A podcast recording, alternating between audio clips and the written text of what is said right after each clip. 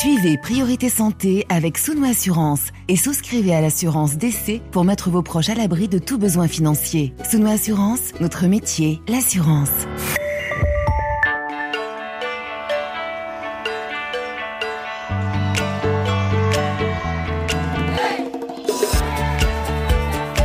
Priorité Santé. Raphaël Constant. Bonjour, bienvenue dans Priorité Santé. De gros de grosses taches noires qui gênent la vision centrale, des images qui apparaissent de plus en plus déformées, une empreinte qui subsiste dans les yeux plusieurs minutes quand on regarde une lumière trop forte, autant de signes qui indiquent un vieillissement de l'œil, mais qui peuvent aussi être un marqueur d'une atteinte de la macula. La macula, c'est une zone minuscule de la rétine qui joue un rôle pourtant essentiel dans la vision des détails, des couleurs, la reconnaissance des visages, la conduite ou encore la lecture. Une fonction capitale puisqu'elle transmet 90% de l'information visuelle traitée par le cerveau. Bref, une zone indispensable au quotidien qu'il faut préserver de pathologies comme la DMLA. La dégénérescence maculaire liée à l'âge, une maladie qui provoque la perte progressive de la vision centrale. La DMLA progresse d'abord à pas de loup, puis rapidement, elle évolue vers une atteinte vers une atteinte de l'acuité visuelle inférieure à un vingtième. Première cause de handicap visuel chez les plus de 50 ans, notamment dans les pays industrialisés, la DMLA affecte près de 30 millions de personnes dans le monde, un chiffre qui pourrait doubler dans les 30 prochaines années à cause du vieillissement de la population. Alors comment se faire dépister? Quels sont les premiers signes qui doivent nous alerter? Comment freiner la baisse d'acuité visuelle? La DMLA, un problème central et c'est le problème que nous allons aborder dans Priorité Santé. Et pour répondre à nos questions en studio avec nous aujourd'hui, docteur Oudi Semoun, bonjour. Bonjour. Vous êtes docteur en médecine spécialisé en chirurgie et pathologie ophtalmologique, praticien hospitalier de l'hôpital intercommunal de Créteil en région parisienne et spécialiste de la prise en charge médicale de la DMLA. Dans quelques minutes, nous entendrons le témoignage de Brigitte Vassal, membre de l'association française DMLA, et nous retrouverons tout à l'heure en direct de Côte d'Ivoire professeur Adama Fani, ancien chef de service d'ophtalmologie du CHU Trècheville à Abidjan et secrétaire général de la Société africaine francophone d'ophtalmologie. Et en fin d'émission, à l'occasion de la Journée mondiale du diabète qui a eu lieu le 14 novembre et du centième anniversaire de l'insuline, nous entendrons le professeur Eugène, Eugène Somgui au Cameroun, professeur d'endocrinologie et de diabète, membre de l'Académie africaine des sciences et chef du laboratoire de médecine moléculaire et du métabolisme de l'Université de Yaoundé 1. Et bien sûr, vous avez la parole. On attend vos questions, vos témoignages. Notre numéro 33 1 84 22 75 75. Priorité santé sur RFI. Docteur Semoun, tout d'abord, euh, une petite leçon d'anatomie si vous le voulez bien. Qu'est-ce que la macula, cette zone de la rétine atteinte dans le cas de la DMLA Alors vous avez tout à fait bien euh, résumé dans votre introduction ce que c'est la DMLA. La DMLA est une zone de la rétine. La rétine, c'est un tissu qui tapisse le fond de l'œil. C'est-à-dire que si vous prenez les anciens appareils photo, avant qu'on ait euh, le tout numérique, vous aviez une partie antérieure qui faisait la mise au point, des lentilles, et vous aviez une partie postérieure, la pellicule photo, sur laquelle s'imprimait l'image. La rétine, c'est ça, c'est la pellicule photo. Et les rayons lumineux vont converger vers une zone particulière de cette pellicule, toute petite, de à peu près 2 mm, et pourtant très, très importante puisqu'elle va euh, traiter la majorité des informations visuelles. Et cette zone, la DMLA, cette zone, la macula, est le centre de la rétine. C'est vraiment la zone la plus importante de l'œil qui va traiter toutes les informations visuelles. Parce que c'est là où sont concentrés les récepteurs de la vision, c'est ça? Les récepteurs visuels, qu'on appelle les photorécepteurs, il y en a partout sur la rétine, mais il y a une concentration très importante dans la macula et une certaine, certains photorécepteurs sont plus présents, effectivement. On parle donc de ce, des détails, de la couleur, la reconnaissance des visages? Oui, euh, toutes les activités quotidiennes qui nécessitent une fixation passent par la macula, que ce soit la conduite, les visages, mais surtout la lecture, ou euh, euh, toute activité. le reste de la rétine ne sert finalement qu'à compléter le champ visuel. Alors en France, on estime que la DMLA concerne 25% des 70-80 ans et plus de la moitié des personnes âgées de plus de 80 ans. Est-ce que c'est une maladie connue du grand public? Oui, de plus en plus.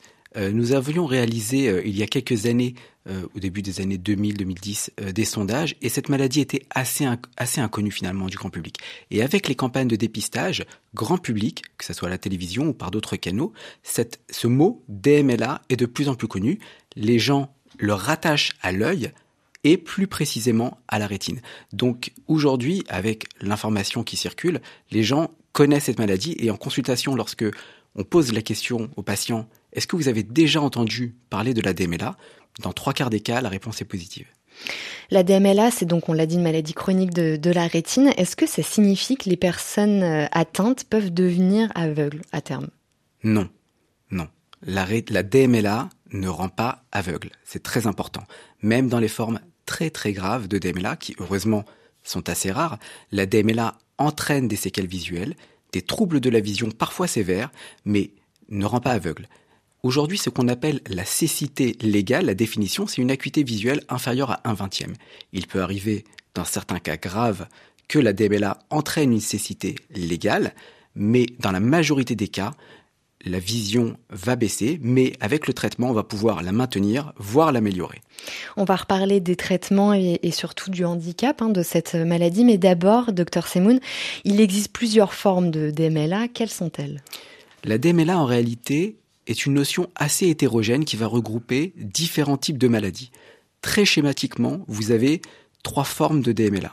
La forme précurseur, qui s'appelle en réalité la MLA, maculopathie liée à l'âge, ce sont des dépôts ou des modifications de la rétine qui ne vont pas entraîner de baisse de vision, mais qui vont alerter le médecin sur le risque de développement ultérieur d'une DMLA. Ensuite, vous avez deux Et souvent, d'ailleurs, les patients passent à côté, parce que justement, dans la majorité des cas, ils passent à côté. juste dégénérescence liée à l'âge, mais sans, sans penser à une pathologie, en fait. Exactement. Alors, pour parler de dégénérescence, il faut que le tissu rétinien soit dégénéré, donc altéré, ce qui n'est pas le cas dans la maculopathie liée à l'âge, où il y a juste des modifications euh, de la rétine. Mais lorsqu'on est vraiment dans la DMLA, là, il y a en gros deux formes de DMLA. La forme atrophique, c'est-à-dire que le tissu rétinien va s'atrophier, va s'amincir de façon très progressive. Et la forme exudative, ce qu'on appelle la DMLA humide, qui est la forme la plus connue de la DMLA, et qui est la forme qui va se soigner. C'est une forme où un vaisseau on va dire anormal, va pousser sous la rétine et entraîner des dégâts tissulaires, des hémorragies, des œdèmes. Et quels sont les signes qui doivent nous alerter alors? Les signes sont assez variables, assez hétérogènes en fonction de la forme qu'on a. De façon précoce, les premiers symptômes sont un assombrissement de la vision, une diminution des contrastes, des couleurs. La vision est moins claire, on va dire, parfois des difficultés à conduire la nuit par exemple. Dans un deuxième temps, vous allez avoir des déformations, ce qu'on appelle les métamorphopsies, c'est-à-dire que les lignes droites, et ça c'est un test assez simple, et je recommande à tous vos auditeurs de, se tester. Un autotest. Voilà, de faire, c'est un test très simple. Vous cachez un œil et vous regardez des lignes droites, par exemple le carrelage dans la cuisine, dans la salle de bain, et si c'est droite, cette ligne doivent être droites. Si elles ne sont pas droites, si elles sont ondulées, il faut consulter ce qu'on appelle les métamorphopsies. Le troisième symptôme qu'on peut avoir, c'est une tache d'intensité assez variable. Ça peut être juste un petit assombrissement et ça peut être jusqu'à une tache très sombre, noire, au centre de la vision. C'est très important. Et cette tache ne bouge pas, elle est fixe. Enfin, on peut avoir une baisse de la vision qui, elle aussi, est très variable. Ça peut être de quelques lettres jusqu'à une baisse de vision assez conséquente. Est-ce qu'il y a des facteurs de risque de la DMLA, docteur Semoun? Oui. Le premier facteur de risque, c'est l'hérédité, la génétique. C'est-à-dire que lorsqu'on a des cas dans la famille de DMLA, le risque de développer soi-même une DMLA est multiplié par 4. On dit que 70% de la cause de la DMLA est génétique.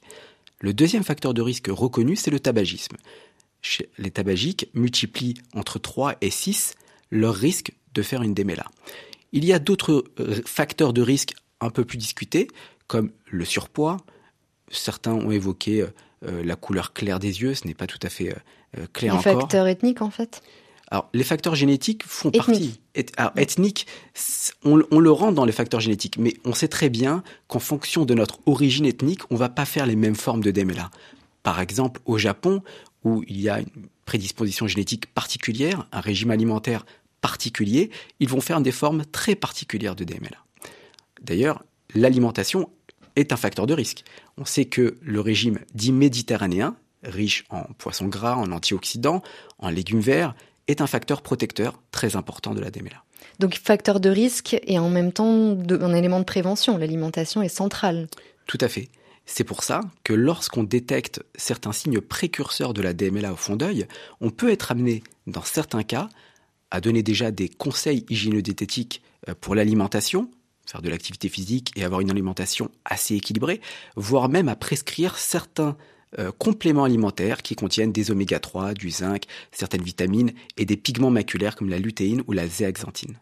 Alors pour les auditeurs qui nous écoutent et qui sont déjà en train de se cacher un œil, docteur Simoun, pour s'auto-tester, comment finalement faire ce, diagnostic euh, Avec qui et en quoi consistent ces examens? Alors si vous avez testé votre œil et que vous avez le moindre doute, je vous invite à consulter très rapidement, c'est-à-dire dans la semaine, un ophtalmologiste afin qu'il puisse euh, vérifier la présence ou pas de, de signes précurseurs ou d'une DMLA. Mais dans tous les autres cas, à partir de 55 ans, il est très important de se faire dépister Surtout si on a des antécédents familiaux, c'est très simple. Vous prenez rendez-vous chez votre ophtalmologiste, il va réaliser un examen du fond d'œil et, si besoin, il fera des examens complémentaires.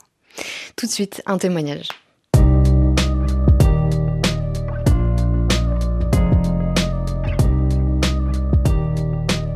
Priorité santé sur RFI. En ligne avec nous, Brigitte Vassal, bonjour. Bonjour Raphaël. Bienvenue, vous nous appelez de Noisy-le-Grand, région parisienne. Vous avez 89 ans et vous êtes adhérente de l'association française DMLA car vous êtes atteinte, euh, Brigitte, de dégénérescence maculaire liée à l'âge. Brigitte, racontez-nous quand les premiers symptômes sont apparus, quand est-ce que vous vous en êtes rendu compte finalement?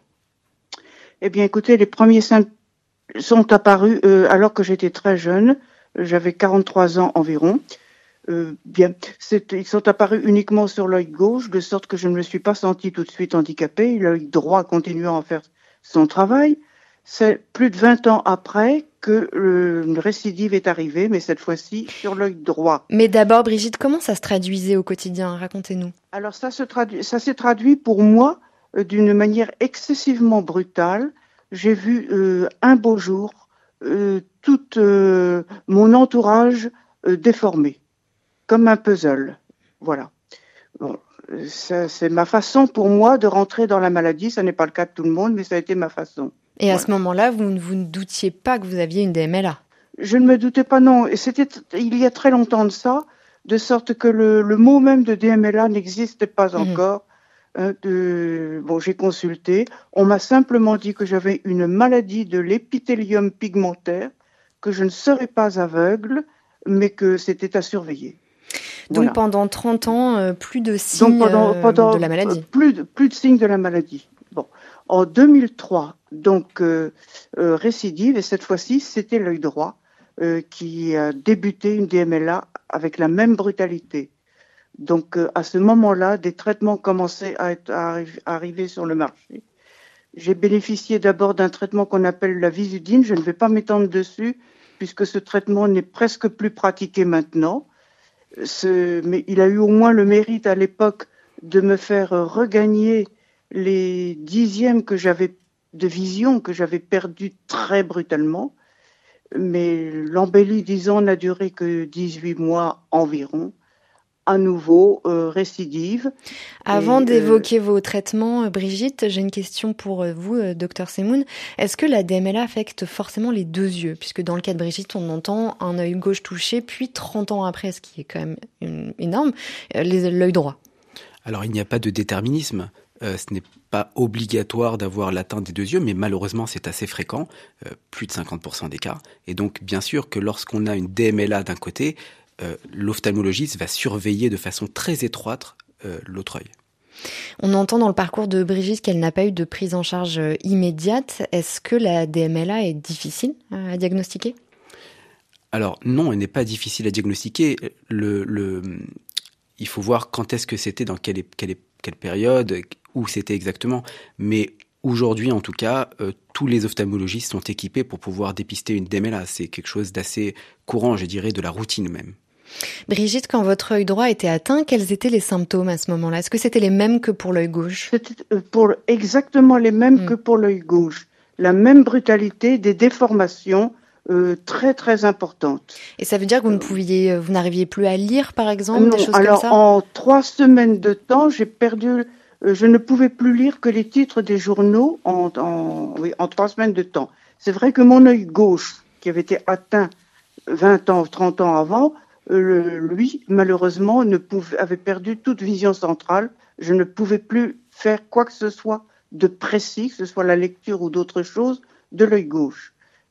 Et l'œil droit, donc, lors de cette euh, récidive en 2003, euh, a perdu donc la capacité de lire en les, les, euh, les chiffres, enfin les, les lignes normales, mhm. disons, mmh.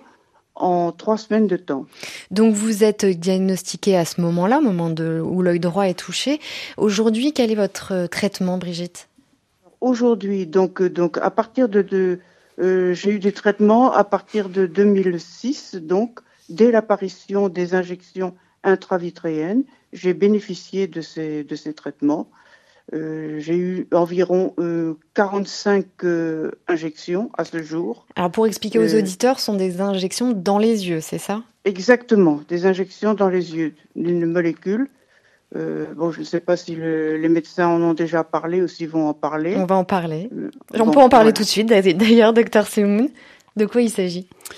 Alors, c'est vrai que le traitement de l'ADMLA exsudative, humide, euh, consiste aujourd'hui en des injections qu'on fait ce qu'on appelle intravitréenne, c'est-à-dire dans le corps vitré de l'œil. Donc on passe dans le blanc de l'œil, on fait une injection. Alors dit comme ça, ça a l'air assez bizarre, assez barbare et euh, pas du tout oui, naturel. Une piqûre dans l'œil, c'est pas hum, forcément oui. rassurant. Non, et effectivement, c'est toujours, on doit toujours répéter la chose quand on annonce le, le, le traitement parce que les, les, souvent les patients ne, ne comprennent pas ce, ce, ce concept. Mais en réalité, c'est quelque chose qu'on fait déjà depuis plus de 15 ans euh, voire même 20 ans. C'est quelque chose qu'on connaît bien. Je pense que euh, Brigitte pourra vous en parler mieux que moi vu qu'elle l'a vécu. Mais habituellement, c'est un acte qui n'est pas très douloureux, qui est plutôt bien vécu euh, euh par les patients. Vous et confirmez, surtout... Brigitte? Oui, alors je confirme qu'effectivement, c'est très impressionnant, mais ça n'est pas douloureux. Euh, pour rassurer les éventuels patients, il faut leur dire que d'abord, on est anesthésié par un collier avant. Donc, euh, Ensuite, euh, donc, on sent effectivement le, le, la pénétration de l'aiguille, mais euh, c'est tout, sans douleur. Euh, alors, docteur Semoun, quels sont geste... les, les, les, bienfaits en fait de ces, ces piqûres? Parce qu'au-delà du geste, on, on, veut bien comprendre pourquoi. Oui. Alors, c'est pas le, la piqûre qui est un bienfait, c'est bien sûr ce qu'on injecte, c'est-à-dire le traitement. Et aujourd'hui, les traitements dans la DMLA exudative, c'est ce qu'on appelle des anti-VEGF. Le VEGF, c'est un facteur de croissance vasculaire. Donc, en fait, comme la DMLA exudative, c'est un vaisseau qui pousse, on va inhiber sa croissance et le fait que le vaisseau va fuir et euh, saigner, par exemple, dans la rétine. Donc, le but du traitement, c'est de limiter la croissance, limiter le développement du vaisseau. On va pas guérir les patients. C'est-à-dire que quand il y a un vaisseau sous la rétine, le vaisseau, il est là. Et il va rester là. Mais on va limiter son évolution. Donc euh, limiter l'évolution, la dégénérescence euh, visuelle. Euh, Brigitte, dans votre quotidien concrètement, comment la DMLA vous handicape? Eh bien, la DMLA handicape pratiquement pour tout ce qui est les, les, gestes de la vie quotidienne. Alors effectivement que on n'est pas handicapé de la même façon pour tous les gestes, mais d'abord pour la lecture, et ensuite pour tout ce qui demande de la précision au niveau de la vie quotidienne, que ce soit dans la cuisine, du bricolage, enfin, euh, tout ce que vous pouvez imaginer que l'on fait dans une journée, on peut avoir des difficultés à partir du moment où il faut voir des détails, voir finement. Bon. Et alors, comment vous vous adaptez, vous, à la maladie? Est-ce que vous êtes accompagné? Euh, Alors, c'est vrai que le handicap est très, très variable selon les patients. Il est de très léger lourd jusqu'à la perte d'autonomie dans certains cas les plus graves.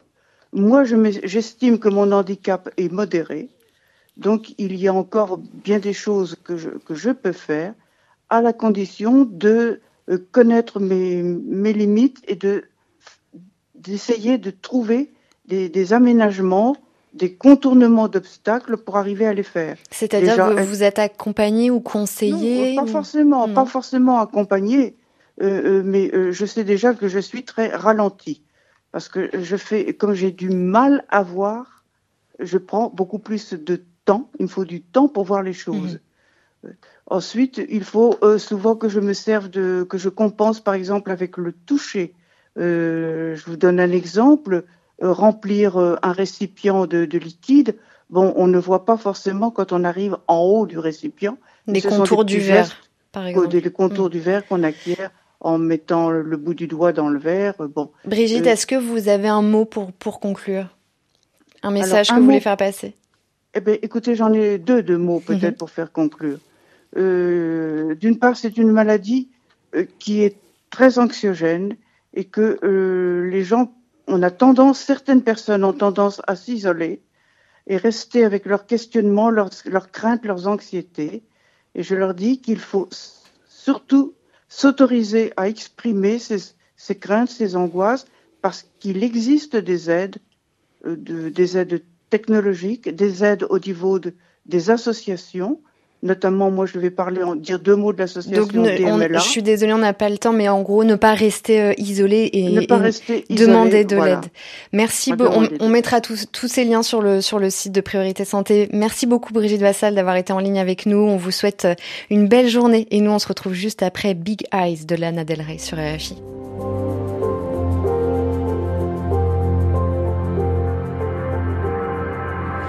your big eyes with your big eyes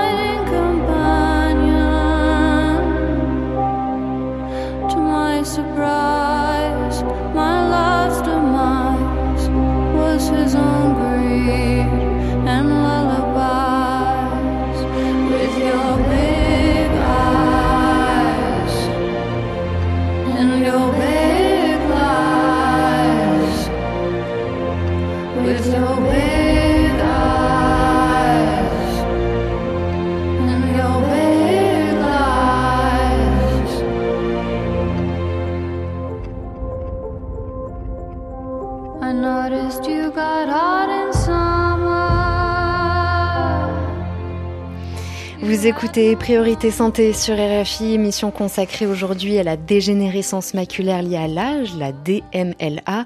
On est en votre compagnie, docteur Oudi Semoun, spécialiste en chirurgie et pathologie ophtalmologique. Tout de suite, un appel d'un auditeur qui a des questions pour vous. Euh, je vous propose d'accueillir Athanas de Côte d'Ivoire. Bonjour. Bonjour Raphaël. Bienvenue, on vous écoute. Je suis Athanas, j'appelle de Côte d'Ivoire effectivement. J'ai 44 ans. Et à 25 ans, on m'a diagnostiqué une dégénérescence maculaire à la suite des trous visuels. Et on m'a prescrit des, verres pharmaceutiques. Et malgré le port de ces verres pharmaceutiques, euh, j'ai constaté que la vue baissait énormément. Et c'est ainsi que dix ans après, j'ai fait des, des, examens complémentaires auprès de d'autres médecins. Et là, on m'a diagnostiqué une rétinite pigmentaire. Alors, je voudrais savoir si euh, la, la DMLA conduit à la rétinite pigmentaire et quelle différence y a-t-il entre ces deux pathologies? Merci. Oui, dites-nous, on vous écoute. Oui, j'aimerais savoir s'il y a une différence entre ces deux pathologies mhm. et si actuellement il existe des traitements par rapport à ces deux pathologies et comment se fait la prise en charge. Merci beaucoup Athanas pour ces deux questions euh, intéressantes. Euh, je rappelle la rétinite pigmentaire, c'est une dégénérescence de, de, la rétine qui cause une cécité plutôt nocturne de la vision euh, périphérique. docteur Semoun, comment les distinguer ces deux pathologies? Ces deux pathologies qui sont assez assez différentes en réalité.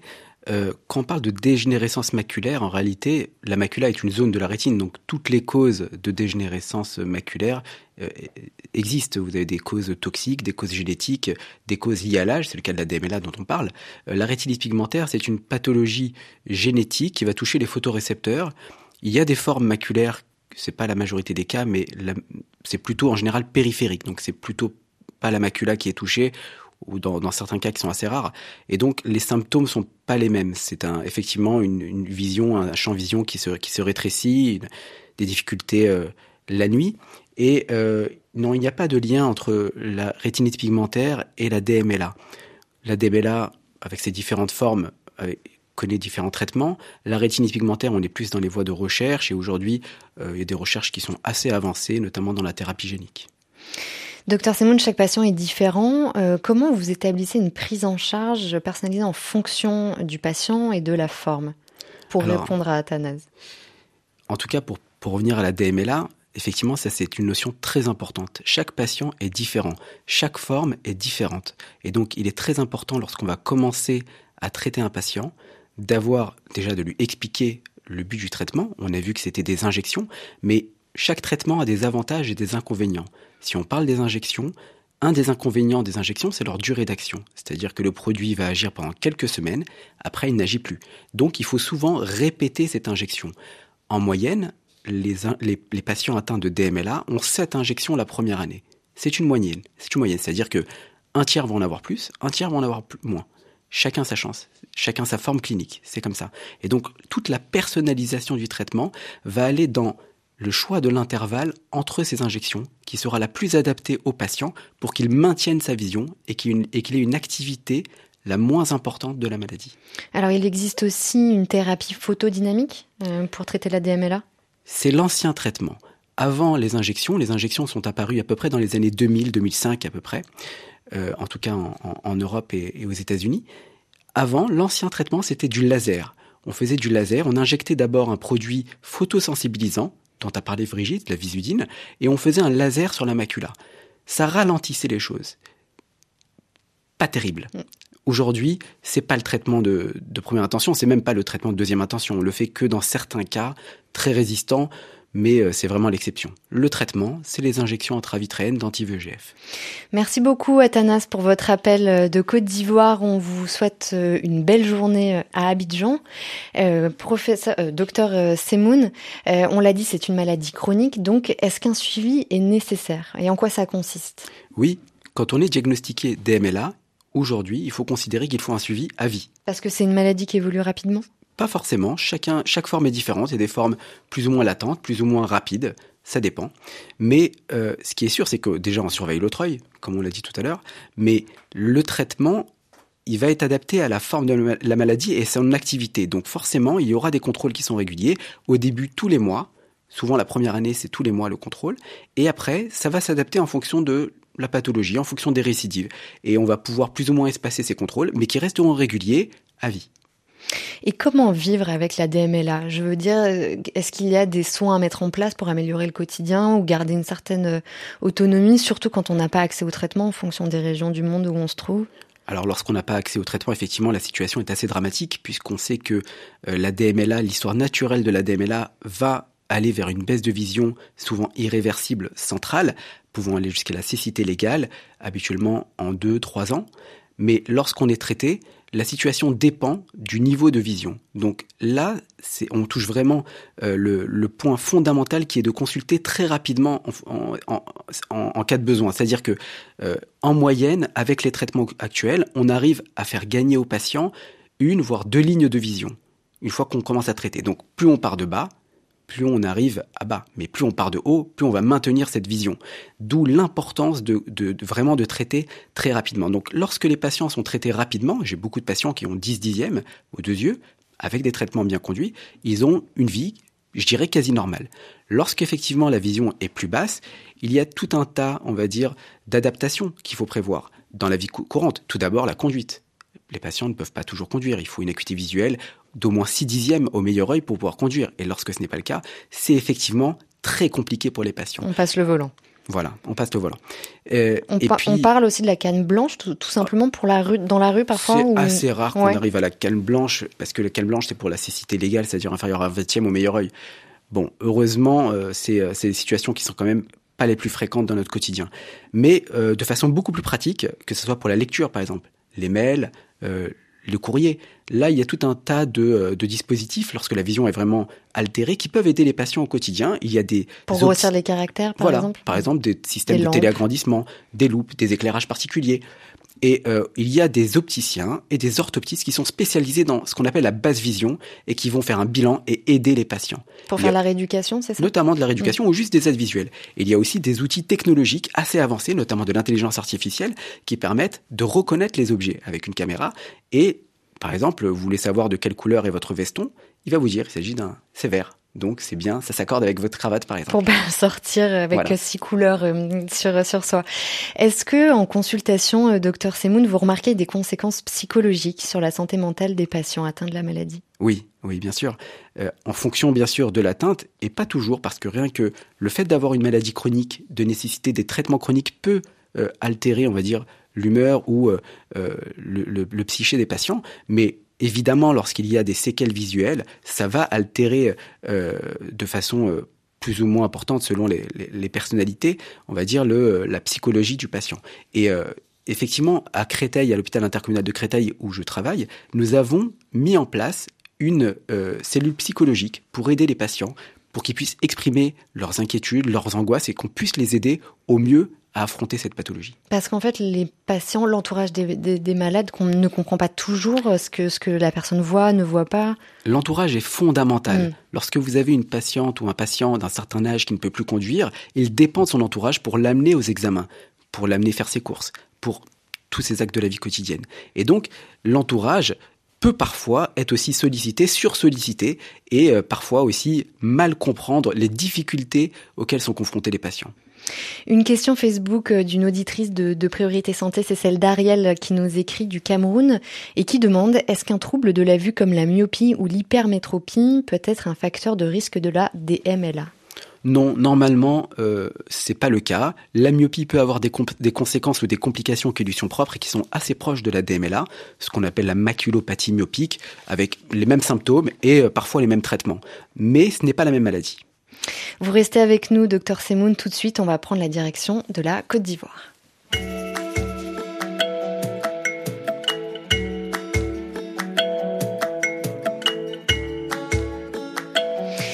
Et on retrouve professeur Adama Fani. Bonjour.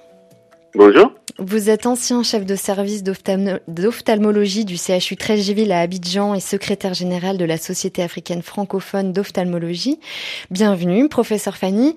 Est-ce que vous avez une idée de la prévalence de la DMLA en Côte d'Ivoire? Est-ce que c'est une maladie fréquente? Alors, euh, sur la question de la prévalence de la DMLA, euh, on va dire euh, en Afrique noire en général et en Côte d'Ivoire en particulier, euh, je me suis amusé à consulter un peu la bibliographie de la revue de la euh, Société africaine francophone d'ophtalmologie, qui est une revue scientifique publiée par euh, la revue SOAU. Et je me suis rendu compte, et j'ai été frappé, et j'avoue, peut-être sans surprise, de l'absence de publications scientifiques en relation avec la DML. Ce constat m'a fortifié dans mon impression générale des praticiens ophtalmologistes, qui était que la DMLA n'était pas une éventualité fréquente euh, chez les Noirs, en particulier en Côte d'Ivoire et en général en Afrique francophone. Hmm. Mais parmi le, peu de cas, alors les cas rares, quel public est le, plus concerné? Alors, il s'agit bien sûr des sujets euh, d'un certain âge, hein, hmm. au-dessus de 50 ans, certainement vers les euh, les 60-70 ans, même au-delà. Et bien entendu, il faut comprendre que l'espérance de vie euh, des patients de nos régions étant encore en dessous des 70 ans, mhm. peut-être que la DMLA n'apparaît pas pour le moment. En tout cas, il y a très peu de cas de DMLA euh, dans nos pays et en mhm. particulier en Côte d'Ivoire. Mais est-ce que l'exposition forte au soleil, comme dans les pays d'Afrique, peut être un facteur de risque, professeur Fanny? Oui, on a pensé que l'explosion et les rayonnements lumineux venant du soleil pouvaient être un facteur de risque. Mais quand on regarde également, on sait que la cataracte qui survient précocement chez les Noirs africains est un facteur protecteur de la macula. Donc, euh, cette éventualité d'étiologie liée mm. au soleil ne semble pas être vérifiée. Très certainement. Alors, est-ce que des traitements sont disponibles en Côte d'Ivoire? Comment vous prenez en charge les, patients atteints de DMLA Alors, la DMLA est traitée sous les mêmes modalités, les mêmes protocoles que dans les pays occidentaux, en France, en Allemagne et partout ailleurs. Nous avons des injections intravitréennes d'anti-VEGF de plusieurs molécules disponibles, mais dans des centres de référence. Ils ne sont pas régulièrement répartis sur l'ensemble du territoire, hmm. en Côte d'Ivoire comme ailleurs, je pense, mais ils existent. Il y a des centres de référence qui permettent d'injecter euh, les anti-VEGF et de récupérer une vision fonctionnelle comme en Europe, comme en France, comme en, Allemagne, comme partout ailleurs. Mais est-ce que ces traitements sont accessibles? Financièrement, j'entends même, au-delà de la dispersion sur le territoire. Ils sont euh, relativement chers par rapport au pouvoir d'achat du, patient, bien entendu. Vous avez euh, une idée du prix de, ces injections, de ces piqûres? Alors, le, cas précis de la Côte d'Ivoire, je peux vous le donner. C'est donc euh, un traitement qui coûter autour de 200, 000, francs CFA, c'est-à-dire certainement 300 Autour de 300 euros. Hmm. L'injection, la piqûre. Voilà, la piqûre, la piqûre. Donc c'est quand même un montant très élevé dans le contexte africain. Dans le contexte africain. Et ça fait peut-être euh, en Côte d'Ivoire trois, quatre fois du SMIC. Mmh, mmh. Vous imaginez un peu que les patients qui n'ont que le SMIC ne peuvent pas se payer d'obtenir une injection régulière. Et puisque ces injections se font régulièrement, quelquefois une fois tous les mois. Et donc c'est vraiment un traitement qui n'est pas à la portée des de tous. Alors, comme c'est compliqué d'avoir accès à ces traitements, quels sont les moyens de prévention que vous, vous préconisez à vos patients, euh, professeur Fanny? Alors, euh, il faut dire que si nous avons des conseils à donner en matière de moyens de prévention, c'est déjà euh, les facteurs des risques, notamment le tabagisme, qui est un mhm. facteur important. Étant entendu que l'âge, on ne peut pas lutter contre l'âge, la génétique, on ne peut rien y faire, le tabac est quand même un facteur important contre lequel on peut lutter. Il faut réduire et, ne pas fumer, euh, cela aide déjà à prévenir euh, de la DMLA, surtout dans les familles où il y a éventuellement un risque de DMLA en rapport avec la jeunesse. Mhm. Et bien entendu, il y a d'autres facteurs euh, qui pourraient aider, notamment la consommation de fruits et légumes, comme on dit souvent, d'oméga 3. Fruits et légumes frais, bien sûr. Voilà, bien sûr. Mhm. malheureusement, en Afrique, ce n'est pas le quotidien des Africains de de manger des fruits, légumes. Généralement, c'est des plats bien consommés et, ni rien avant ni rien. Est-ce que vous avez un message pour conclure, professeur Fanny, ou un message à faire passer?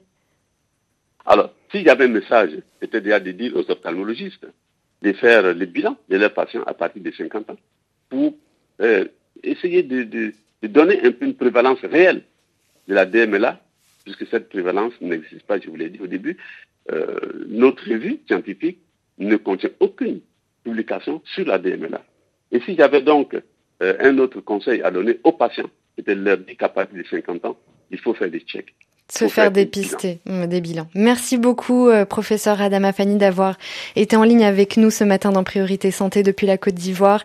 Je rappelle que vous êtes ancien chef de service d'ophtalmologie du CHU Trècheville à Abidjan et secrétaire général de la Société africaine francophone d'ophtalmologie. RFI à Abidjan 97.6 FM.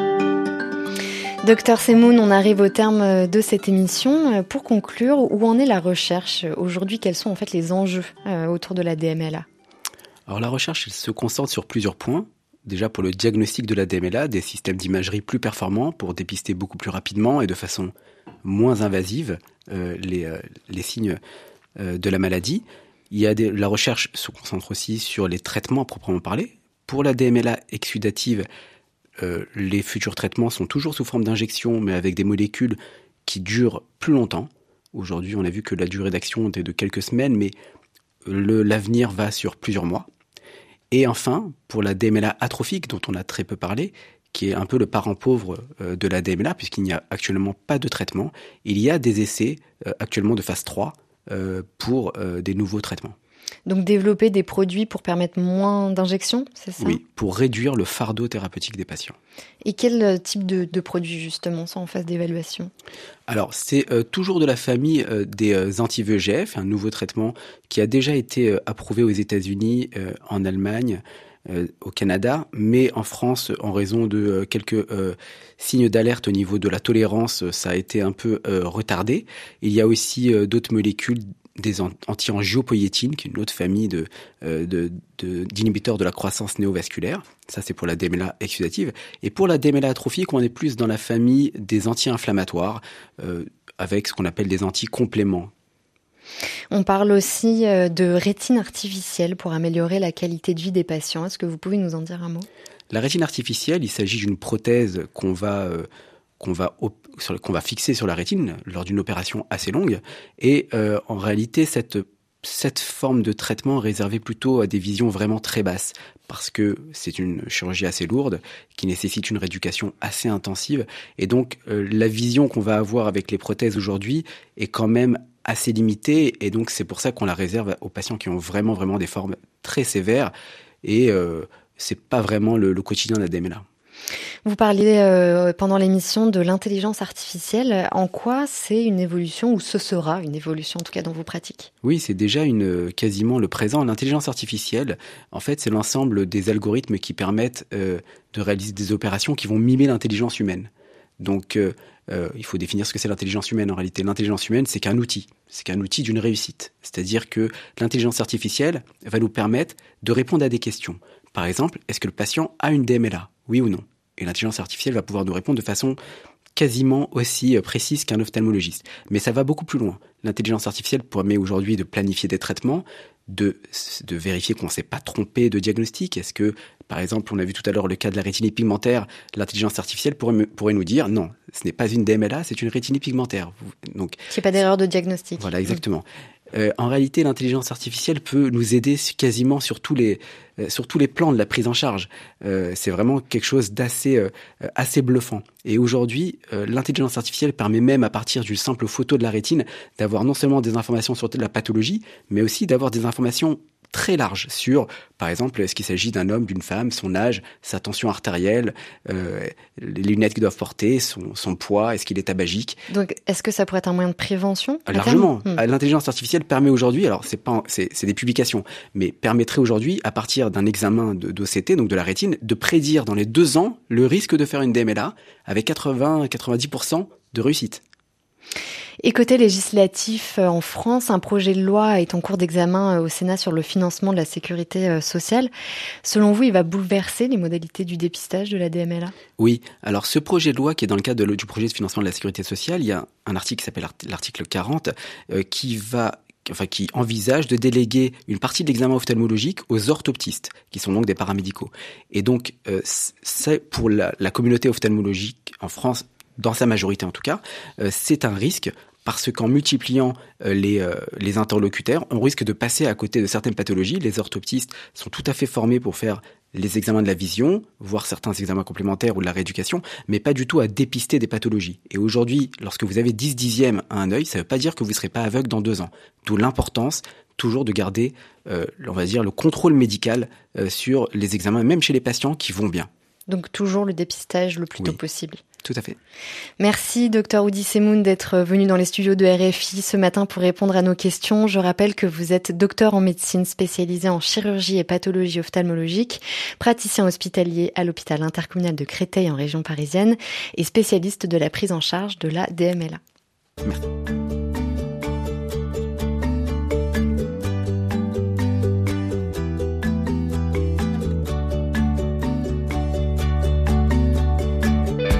Priorité santé sur RFI. À l'occasion de la journée mondiale du diabète qui a eu lieu le 14 novembre et du centième anniversaire de l'insuline, on retrouve en ligne du Cameroun le professeur Eugène Sobgoui. Bonjour. Bonjour Raphaël. Bienvenue, vous êtes professeur d'endocrinologie et de diabète, membre de l'Académie africaine des sciences et chef du laboratoire de médecine moléculaire et du métabolisme de l'Université de Yaoundé 1. Professeur, euh, un mot rapidement pour rappeler l'importance de la découverte de l'insuline. Euh, faut le dire, premier médicament à sauver des vies des personnes atteintes du diabète. Bien, euh, je commencerai par dire que l'insuline, c'est indispensable pour la survie des personnes qui vivent avec le diabète, en particulier le diabète de type 1. Sans insuline, le décès survient en quelques semaines ou quelques mois. Et en 1921, euh, cette euh, pathologie a été découverte, ce, pardon, ce traitement a été découvert par Banting et Best au Canada. Après, bien sûr, une période de plusieurs recherches similaires dans plusieurs laboratoires en Europe et aux, États-Unis, au Canada. Mais en fait, ce qui est important de, dire, c'est qu'il euh, y a eu la phase où, pour comprendre ce qui se passait, on a dû enlever le pancréas à des animaux, aux chiens, qui ont développé le diabète. Et puis secondairement, donc, d'essayer de faire des extraits de ces pancréas-là pour normaliser la situation que présentaient ces chiens et ensuite donc faire les extraits qui ont pu être administrés aux humains. Et l'histoire du diabète a changé avec la possibilité d'administrer cet extrait, d'administrer l'insuline aux humains à partir de janvier 1922. Euh, Alors aujourd'hui, le diabète, le diabète affecte plus de 460 millions de personnes dans le monde. Pour vous, quels sont les freins euh, à la prise en charge des malades et notamment des enfants et adolescents? Alors, c'est, ça fait 100 ans que l'insuline a été découverte et jusqu'à présent, des personnes meurent parce qu'ils n'ont pas, parce qu'elles n'ont pas accès à l'insuline. Accès physique, accès financier, c'est un scandale. C'est un scandale 100 ans après la découverte de l'insuline que l'espérance de vie après la découverte du diabète chez des jeunes enfants dans les pays à revenus limités reste inférieure à 20 ans alors qu'aujourd'hui, elle, est, elle est quasiment similaire chez les personnes ayant un diabète de type 1 et la population générale dans les pays développés. Donc vous parlez d'un problème, euh, ça veut dire que l'insuline est inaccessible d'un point de vue euh, physique et, financier? Oui, d'un point de vue physique et financier, l'insuline reste peu accessible. Hmm. Il y a des efforts il y a des efforts qui sont faits par des gouvernements et les partenaires au développement, les partenaires euh, financiers, euh, les, qui font qu'aujourd'hui, dans plusieurs pays à faible revenu, les personnes âgées de moins de 21 ans ont un accès quasi gratuit à l'insuline, mais il demeure qu'après l'âge de 21 ans, un traitement convenable par insuline coûte l'équivalent de 3 à 10 jours de travail mmh. mensuel. Donc rapidement, professeur, en ce centième anniversaire de l'insuline, vous avez, je crois, un cri du cœur à faire passer. Très rapidement. Oui, le cri du cœur est que plus aucun enfant, plus personne dans le monde ne doit mourir par incapacité d'accès à l'insuline 100 ans après la découverte de ce médicament dont il faut dire qu'il est dont l'histoire est empreinte de beaucoup de générosité. Merci beaucoup pour cet éclairage. Merci beaucoup, professeur Sobgoui. Je, vous je rappelle que vous êtes professeur d'endocrinologie de diabète, membre de l'Académie française des sciences. Notre émission touche à sa fin. Merci à toute l'équipe, à tout Samaké, Louis Calédec, Didier Bleu, la réalisation et Laurent Hérault. Demain, émission sur le tabac et les maladies respiratoires. On fera le point sur les affections des poumons liées au tabagisme à l'occasion de la sixième édition du mois sans tabac. Appelez-nous dès si vous avez des questions, un témoignage au 33 1 84 22 75 75 et on se retrouve demain à 9h temps universel. D'ici là, bonne journée et prenez soin de vous.